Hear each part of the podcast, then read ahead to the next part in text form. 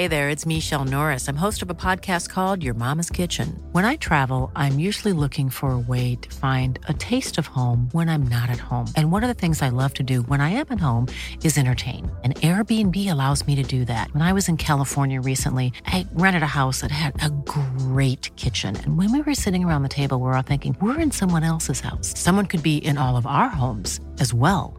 If you have a home, but you're not always at home, you have an Airbnb.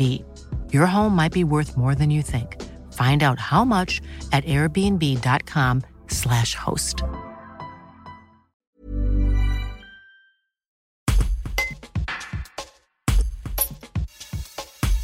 Si pour le moment la Chambre d'agriculture se veut très prudente avant de se prononcer sur l'impact de la sécheresse, les arboriculteurs, eux, ont appris à vivre avec elle. Le témoignage de Jean-Paul Bégaud, président du syndicat du marché de gros de Chana, un reportage de Georges Aubry. Ben, ça fait à peu près 4 ans qu'on a une sécheresse qui est assez sévère et on a chaque année un déficit hydrique important sur la région.